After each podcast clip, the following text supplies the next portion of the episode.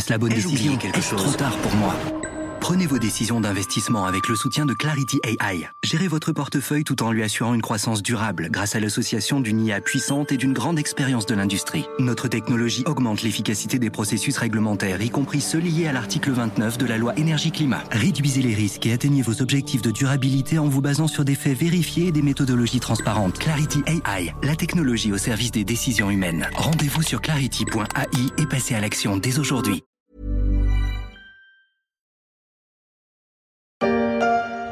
Sam Beckman-Fried a perpétré l'une des fraudes financières les plus massives de l'histoire américaine.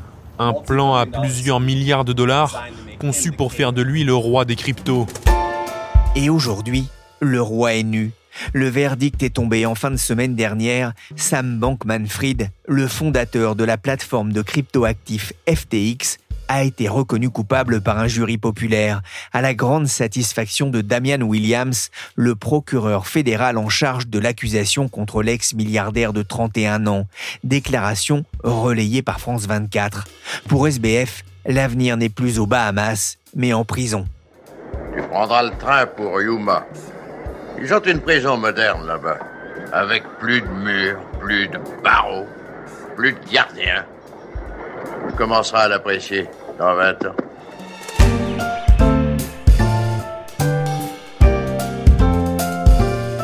Je suis Pierrick Fay, vous écoutez La Story, le podcast d'actualité de la rédaction des Échos, un programme disponible sur leséchos.fr et sur toutes les applications de téléchargement et de streaming.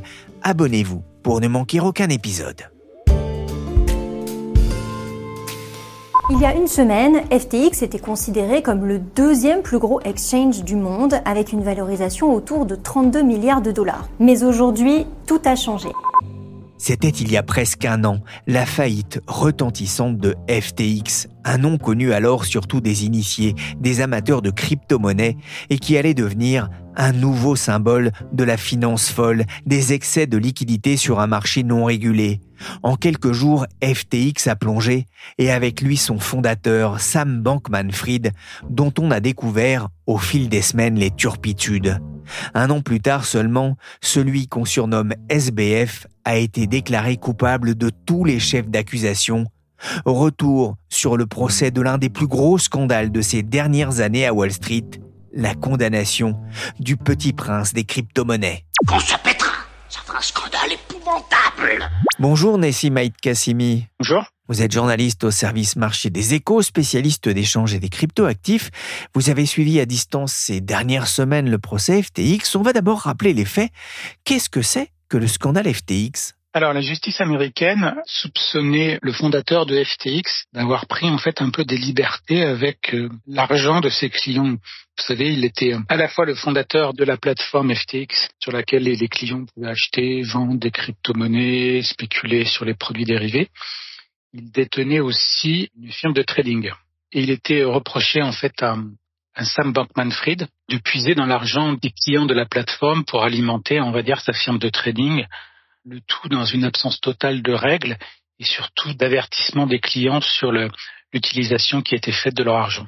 Qui était sur le banc des accusés? Eh ben, c'était Sam euh, Bankman-Fried il y avait en fait aussi tous les anciens membres de FTX et de Alameda Research, qui était la firme de trading, qui ont été amenés à témoigner contre lui. Alors, à la différence de Sam Bankman-Fried, qui lui a plaidé non coupable, les anciens dirigeants de FTX ont choisi de collaborer avec la justice ils ont effectué des témoignages à charge, on va dire, sur leurs anciens collègues lors de ce procès un peu événement qui s'est tenu à New York. Des amis devenus témoins à charge, dont Gary Wang, le numéro 2 de FTX, et Caroline Ellison, PDG d'Alameda, mais aussi ex-petite amie de SBF, deux personnalités sorties des meilleures universités américaines, dont on vous avait brossé le portrait en décembre dernier dans la story des échos. En coopérant avec la justice, ses proches collaborateurs pourraient éviter la prison. Disgraced cryptocurrency founder Sam Bankman Fried expected to take the stand in his trial in Lower Manhattan. He's charged with fraud, conspiracy and money laundering. Toutes les télés américaines avaient donc les yeux braqués ces dernières semaines sur le procès de Sam Bankman Fried, comme ici la chaîne ABC 7 le 26 octobre, le jour où SBF devait prendre la parole au tribunal pour témoigner. C'est un procès qui a passionné l'Amérique. C'est un procès qui a été très suivi par les médias américains. Hein. Il y avait des caméras devant le tribunal, beaucoup de journalistes à suivre les audiences en live. Véronique Lebillon est correspondante des Échos à New York. YouGov, un institut de sondage, avait euh, fait une, petite étude juste avant le procès. La moitié des Américains étaient au courant de ce procès, savaient que ça se déroulait, et euh, trois quarts pensaient déjà d'ailleurs que SBF euh, était coupable. la raison, c'est que Sam Bankman-Fried, évidemment, il incarne un peu tous les fantasmes et les excès de l'Amérique. Avant sa faillite, le nom de FTX, il était vraiment omniprésent hein, aux États-Unis. il y avait eu des publicités pendant le Super Bowl, ce grand événement sportif. C'était sur le nom aussi d'un grand stade de Miami. Il avait témoigné trois fois devant le Congrès donc vraiment, il avait un peu irrigué euh, la vie américaine euh, ces dernières années. Et puis en plus, les Américains euh, sont habitués à investir en bourse. Beaucoup ont touché aux crypto. la faillite de FTX, elle est aussi très fraîche dans les mémoires. Hein. C'était il y a juste un an. Et donc voilà, tout ça faisait qu'il y avait une espèce d'attention très forte sur ce procès. Alors le procès a duré un mois, vous avez eu la chance d'assister à une journée d'audience. Quelle était l'ambiance en dehors et dans le tribunal? Ah, j'y suis allée deux fois euh, pour écouter euh, une fois des témoins à charge et puis au moment du, témoignage de Bankman Fried. Alors pour vous situer déjà euh, géographiquement, hein, le tribunal il se trouve au sud de Manhattan, entre Chinatown et Wall Street. Et il y avait d'ailleurs du beau monde dans ce quartier judiciaire ces dernières semaines, hein, puisqu'il y avait Robert De Niro qui était jugé au même moment dans le même tribunal pour une affaire avec une ancienne employée, un conflit, et puis Trump qui était aussi juste à côté dans un procès civil. Donc vous voyez, grosse activité dans le quartier judiciaire de New York. Et donc pour revenir au procès de Bankman-Fried, euh, l'ambiance, elle était effectivement d'abord dehors, hein, parce que il faut savoir qu'il n'y avait que 21 places à l'intérieur de la salle d'audience pour le public, y compris pour les journalistes. Donc, pour avoir accès à l'une de ces 21 places, bah, il fallait faire la queue très tôt le matin. Et donc, selon les jours, bah, certains pouvaient arriver à minuit, 2 heures du matin. Euh, il y avait euh, un petit papier où on marquait son nom pour éviter tout conflit sur j'étais là avant vous, etc. Et donc, bah, il fallait patienter jusqu'à 8 heures du matin avant de pouvoir entrer dans le tribunal.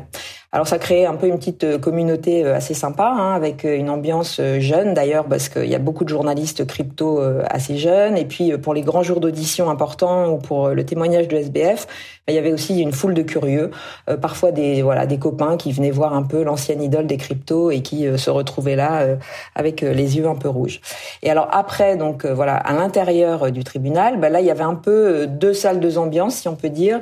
Si vous étiez dans la salle d'audience au 26e étage du tribunal tribunal Là, c'était évidemment très solennel, hein, c'est-à-dire que quand le juge rentre, on vous dit interdiction de parler, de chuchoter, euh, évidemment pas de téléphone. Hein, on avait déposé tout ça à l'entrée. Euh, tout le monde est habillé en noir, en gris, c'est très formel. Et puis, euh, sauf sur le côté, les jurés qui entrent dans la salle, il y en avait 18.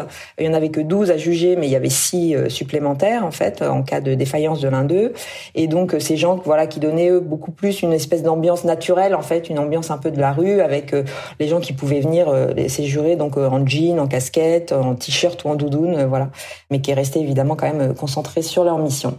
Et alors quand vous n'aviez pas réussi à entrer dans cette salle d'audience avec ces fameuses 21 places pour le public, eh ben les agents de sécurité en fait vous dirigez vers une autre salle, euh, exactement la même, mais trois étages en dessous. Et là vous vous installiez un peu comme vous voulez en fait, et l'audience était retransmise sur écran.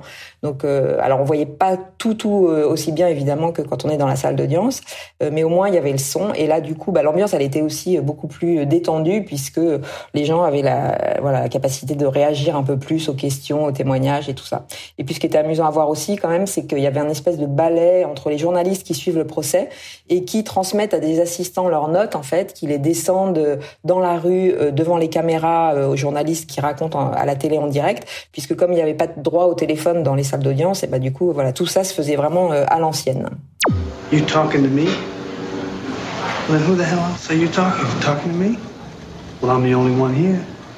J'imagine la rencontre de Niro SBF euh, dans, euh, voilà. Euh, dans, dans, le prétoire. Are you talking to me? You fuck my crypto, hein, pourrait-on dire. Vous avez assisté déjà à l'audition hein, de l'ancien directeur juridique de FTX. Il s'appelle Canson. Et il a raconté le jour où, tout a basculé. Oui, Kansen, euh, c'est une tête bien faite, hein, un ingénieur euh, qui ensuite a fait des études de droit pour devenir avocat, euh, les meilleures universités américaines. Il a grandi entre l'Asie et les États-Unis. il travaillait dans un cabinet d'avocats que FTX employait. Et en août 2021, bah, il quitte ce cabinet, mais pour devenir directeur juridique de FTX. Et ce qu'il a raconté en particulier à l'audience, c'est la journée du 7 novembre 2022. Donc c'est quatre jours avant le crash final de FTX. Il y a déjà eu des informations, en fait, bien un média spécialisé qui ont commencé à semer les doutes chez les clients de FTX, qui commencent à retirer un peu leur argent, et on lui demande de participer à un call, un rendez-vous téléphonique avec le fonds Apollo. Donc l'idée, c'est de convaincre en fait un peu de ce fonds de remettre de l'argent euh, dans l'entreprise pour passer euh, la crise de liquidité. Alors Canson, il est euh, aux Bahamas, donc il raconte qu'il est aux Bahamas, dans l'un des appartements de luxe d'où travaille Sam Bankman-Fried et tous ses amis qui dirigent l'entreprise avec lui. Et quand Apollo demande les ESA financiers de FTX, alors euh, on finit par donner à Canson un tableau de bord et il voit un trou de 7 milliards de dollars. Et là, il dit, bah, il tombe de sa chaise en fait, il comprend pas.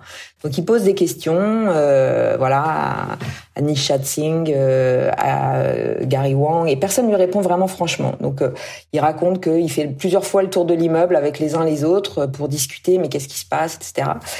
D'abord Nishat Singh, donc l'ingénieur en chef, qui lui révèle qu'il est au courant et que la stratégie, bah, c'était d'essayer de grossir pour combler le trou.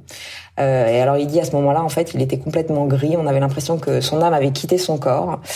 Euh, donc les heures passent un peu dans cet appartement, euh, une ambiance très lourde évidemment. Euh, Can Sun repart faire un tour de la résidence à 11h le soir avec SBF.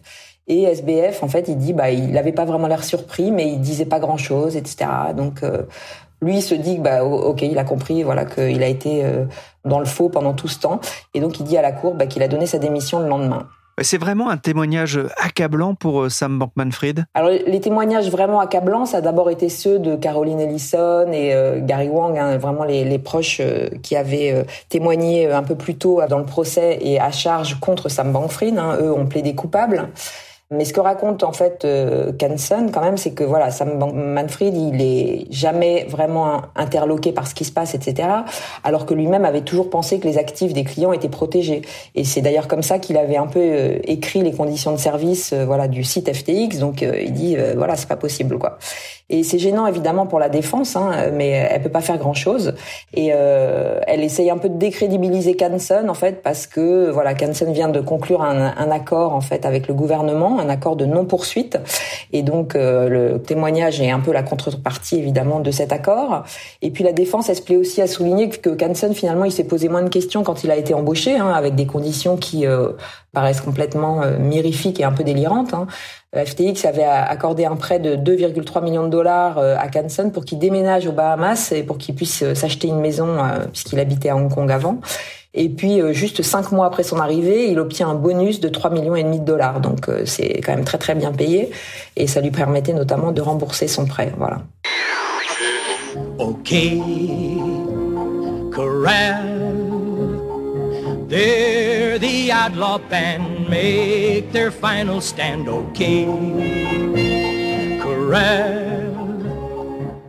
Ça a tiré à balles réelles lors des témoignages des ex-collaborateurs de SBF, hein, c'est ce que vous avez raconté Nessim avec Véronique dans les échos. Pour Gary Wong, il était le chef d'orchestre de la fraude, alors que Caroline Ellison a lâché. C'est lui qui m'a demandé de commettre ces crimes.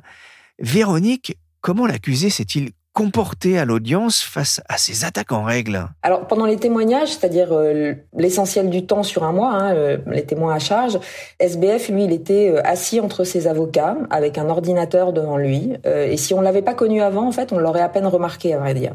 Mais il était en revanche loin de son image de post-ado débraillé, hein, c'est-à-dire qu'il a maigri, il avait maintenant les cheveux courts, il était dans un costume gris un peu trop grand pour lui, et euh, il avait souvent un petit tremblement en fait. Il y a d'ailleurs eu des échanges entre son avocat et le juge hors audience pour qu'il puisse avoir accès à ses médicaments puisque euh, il en avait visiblement euh, besoin.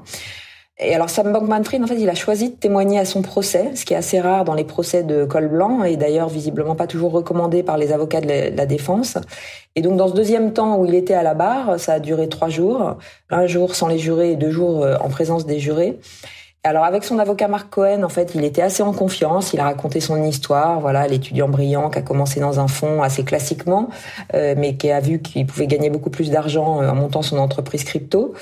Mais par contre, pendant le contre-interrogatoire qui est mené par l'accusation, là, pour le coup, il avait assez peu de répondants. Hein. Il était, euh, voilà, il répondait souvent par des interjections, yep, yep, yep, yep. Enfin, vraiment, il disait pas grand-chose, quoi. Qu'est-ce qui te prend à dire yep comme ça? Ah, C'est pour dire yep. Ah, c'est pas banal, ça.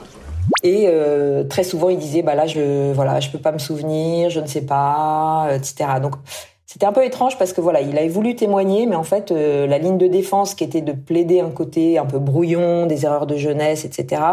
Euh, SBF finalement, il y a à peine donné vraiment corps, quoi. Il n'était pas vraiment euh, ni dans le remords ni dans la contrition, puisqu'il avait plaidé non coupable, donc c'était compliqué de le faire.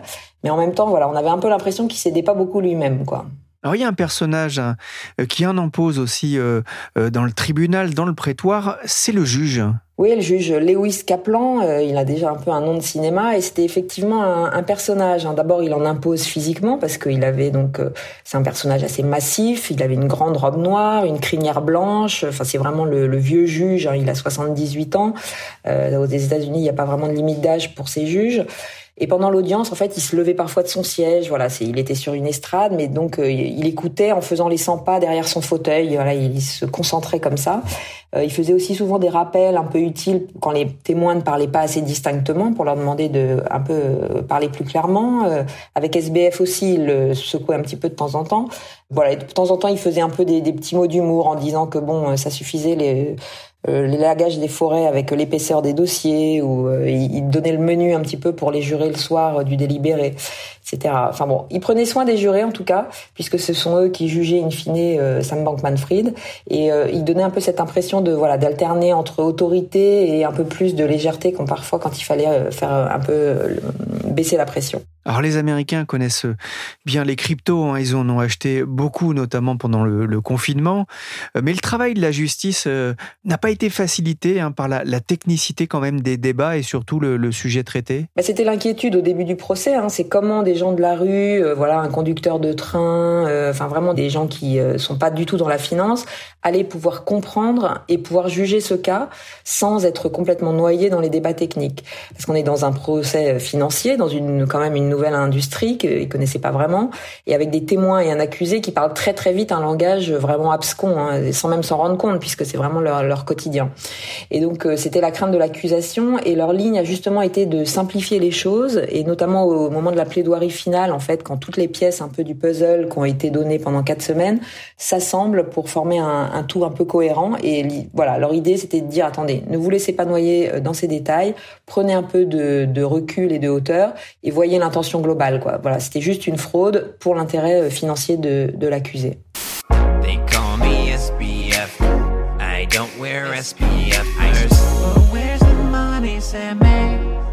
I don't know. I don't know, but I'm so deeply sorry.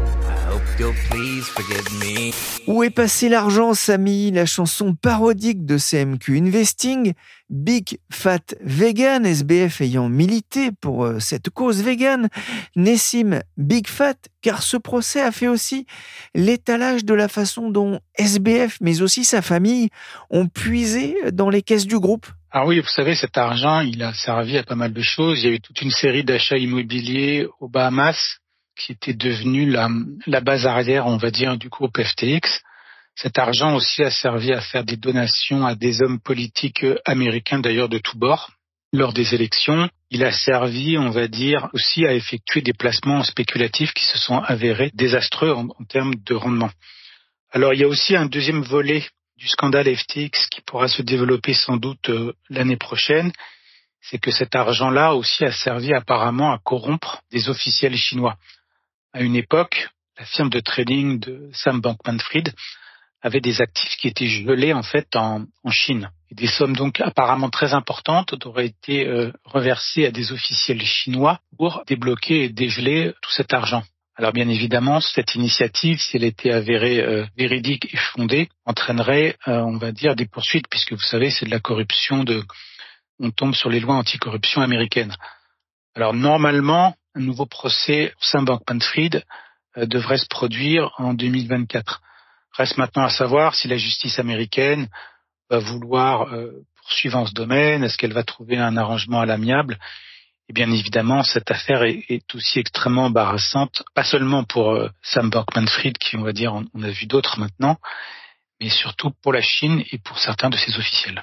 Hey, hi. Uh, so uh, I'm SBF, uh, founder and CEO of FTX. My accidental theft of our customers' life savings to create a giant overleveraged Ponzi slush fund for myself is a tragedy that should have never happened. And to all those affected, I want to say I am deeply sorry. I'm sorry. SBF s'était excusé maladroitement après son arrestation et la découverte du scandale il y a un an. Je vous ai passé ici la version parodique dans un épisode corrosif de South Park en dessin animé. Nessim, son témoignage était donc très attendu lors de ce procès. Qu'a-t-il dit?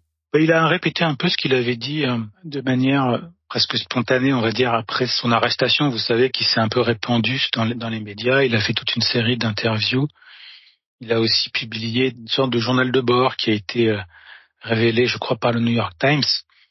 C'est toujours l'idée, sa ligne de défense, c'est qu'il n'était pas malhonnête, mais plus imprudent et incapable de gérer, on va dire, euh, le développement de son groupe. Alors cette ligne de défense a été en fait battue en brèche, on va dire, par ses anciens associés qui ont tous répété qu'il était parfaitement au courant de ce qui se passait et notamment à savoir le, plus grave étant cette espèce de tour de passe-passe entre les actifs de FTX et les actifs de la firme de trading euh, Alameda Research. En théorie, il devait y avoir vraiment une totale séparation entre ces deux activités, ce qui en l'occurrence s'est avéré être une, une muraille de Chine tout à fait fallacieuse. Euh, le procès de la fraude FTX aura duré un mois, deux semaines de moins que prévu. Les jurés se sont réunis en fin de semaine dernière et Véronique, ils n'ont pas mis longtemps à se décider? Non, vraiment le délibéré, il a duré euh, entre 4 et 5 heures en fait, euh, donc une après-midi. Il y avait donc euh, sept chefs d'accusation, donc le juge voilà leur a explicité un petit peu en dernier comment il pouvait juger ça. Et donc il fallait l'unanimité pour que sur chaque chef d'accusation il soit reconnu coupable. Et donc vraiment ça a été hyper rapide, ouais. Alors Nessim, vous avez suivi le procès à distance pour les échos. Euh, qu'en avez-vous retenu? Bah, Ça rappelle un peu l'affaire Madoff, vous savez, en 2008, financier euh, américain qui avait été euh, arrêté au peu après la, la, faillite de Lehman Brothers. Vous savez, ça avait été cette crise.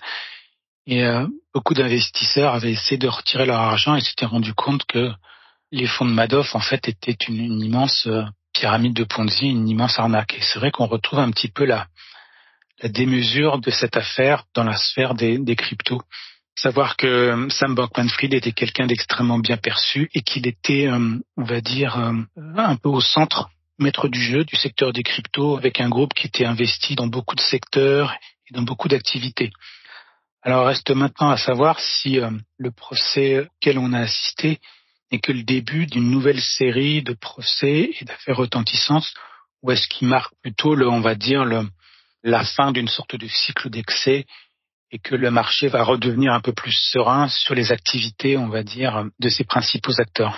SBF reconnu coupable par un jury euh, populaire, mais quelle sera la, sentence? Que risque-t-il? Tout cumulé, il risque presque plus d'un siècle de prison. Les spécialistes euh, des affaires euh, juridiques interrogés par les médias américains pensent qu'il va plutôt obtenir quelques dizaines d'années, mais sans doute pas une peine aussi importante. Et puis de toute façon, je pense qu'on continuera à entendre parler de SBF, même derrière les barreaux, parce que j'imagine qu'il va sans doute y avoir un grand nombre de maisons d'édition qui vont vouloir publier ces mémoires. Vous savez qu'il y a un ouvrage un petit peu controversé qui vient de sortir, effectué par Michael Lewis, qui était un des grands euh, chroniqueurs financiers et qui a fait un ouvrage sur l'ascension et la chute de, de SBF. Donc peut-être que SBF, qui est quand même très prolixe dans ses écrits, voudra lui aussi sortir sa propre euh, autobiographie, euh, entre guillemets, euh, certifiée. Alors, vous savez, c'était assez marrant, c'est que pendant son emprisonnement, beaucoup de personnes à l'intérieur des prisons aussi interrogeaient Bernard Madoff pour savoir, pour leur demander des conseils d'investissement. Alors, je pense que SBF, compte tenu de son statut, obtiendra un petit peu cette aura de détenu VIP dans les prisons et peut-être que là aussi, il fera encore entendre parler de lui. SBF était accusé de fraude. Nessim a-t-on une estimation du préjudice? Alors le, trou officiel dans les comptes est d'à peu près 8 milliards de, dollars. Les liquidateurs de la société vont maintenant essayer de récupérer un maximum d'argent détenu à droite à gauche. Et puis vous savez, comme dans ces cas-là, il y a toujours un peu une, une bataille entre l'argent qui est détenu à droite à gauche pour savoir à qui il appartient. Est-ce que cet argent peut être euh, reverser dans le futur aux investisseurs pour les dédommager C'est encore plusieurs mois de bataille euh, juridique et peut-être de procès. Et puis surtout, il y a le, sera sans doute fixé maintenant dans les prochaines semaines. Est-ce que les liquidateurs vont vouloir relancer, on va dire, la plateforme FTX dans un nouvel environnement et se dire que relancer cette plateforme, ça permettrait de, de nouveau de collecter de l'argent, des commissions, et cet argent-là pourrait servir à indemniser les, les nombreuses victimes de cette affaire. Oui, ça c'est surprenant, hein, Nessim. Euh, SBF est coulé, mais, mais pas FTX. Non, alors ils sont en train d'évaluer les propositions de trois repreneurs possibles pour savoir dans quel environnement la, la, plateforme pourrait être relancée et surtout euh, est-ce que par exemple les, les, créanciers, ceux à qui euh, FTX devait de l'argent, pourront devenir actionnaires finalement du nouveau FTX et peut-être réussir à gagner de l'argent? Mais l'environnement reste quand même délicat pour les plateformes de crypto et de trading. Donc, euh, vous savez, il y a une assez forte baisse des volumes. Les marchés dérivés reprennent quand même beaucoup de poids. Donc, la question est de savoir est-ce que relancer FTX ce sera finalement une si bonne affaire financière dans ce nouvel environnement euh, très concurrentiel? Merci Nessimaïd Kassimi, journaliste au service marché des échos, et merci Véronique Lebillon, correspondante du journal à New York. Vous pouvez retrouver toute l'actualité des cryptos sur leséchos.fr. La story s'est terminée pour aujourd'hui. Cet épisode a été réalisé par Willy Gann, chargé de production et d'édition Michel Varnet.